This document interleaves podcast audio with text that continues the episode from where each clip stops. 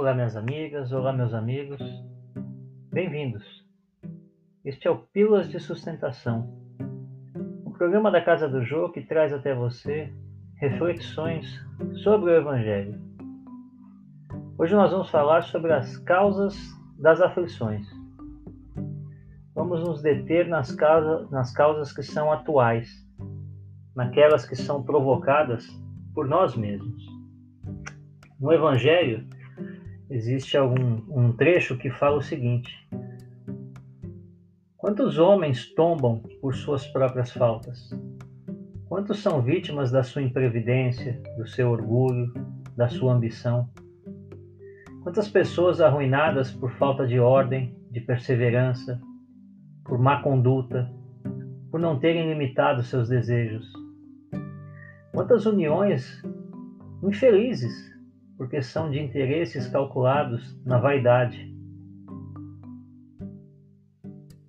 Quantas dissensões, brigas poderiam se evitar com mais moderação, com menos suscetibilidade? Quantos males e enfermidades são a consequência dos excessos de todos os gêneros? Quantos pais são infelizes com seus filhos porque não combateram quando eles eram pequenos as suas más tendências. Orgulho, vaidade, egoísmo nunca foram vistos como algo importante. Agora, mais tarde, reclamam e se espantam pela atitude de seus filhos. A pergunta que se faz é: se em algum momento da sua vida você olhar e disser, se eu tivesse ou se eu não tivesse feito tal coisa, eu não estaria nessa situação, é sinal de que algo ficou para trás. A lei humana, ela pune uma série de coisas, mas coisas que são voltadas mais para a sociedade. Mas a lei de Deus é mais completa. Ela nos corrige em todos os nossos enganos. Não que Deus venha a nos punir, mas ele nos faz lembrar das coisas que nós fizemos. A lei de causa e efeito tem o poder de fazer com que tudo que aconteça retorne. Então, muitas das coisas que nós temos como azar, culpa do outro, má sorte, privilégios no nosso entendimento, na verdade, são apenas desculpas que nós damos para os nossos próprios comportamentos.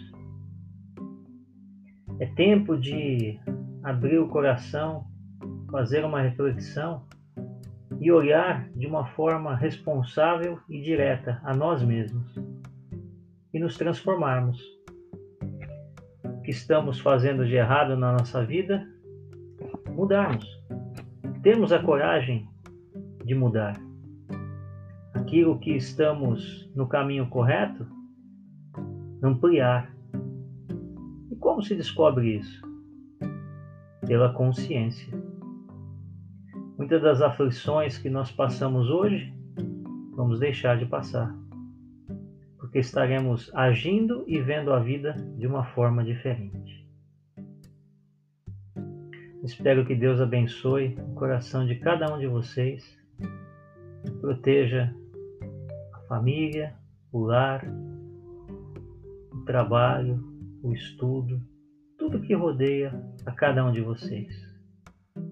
Que todos possam se sentir felizes. Que assim seja.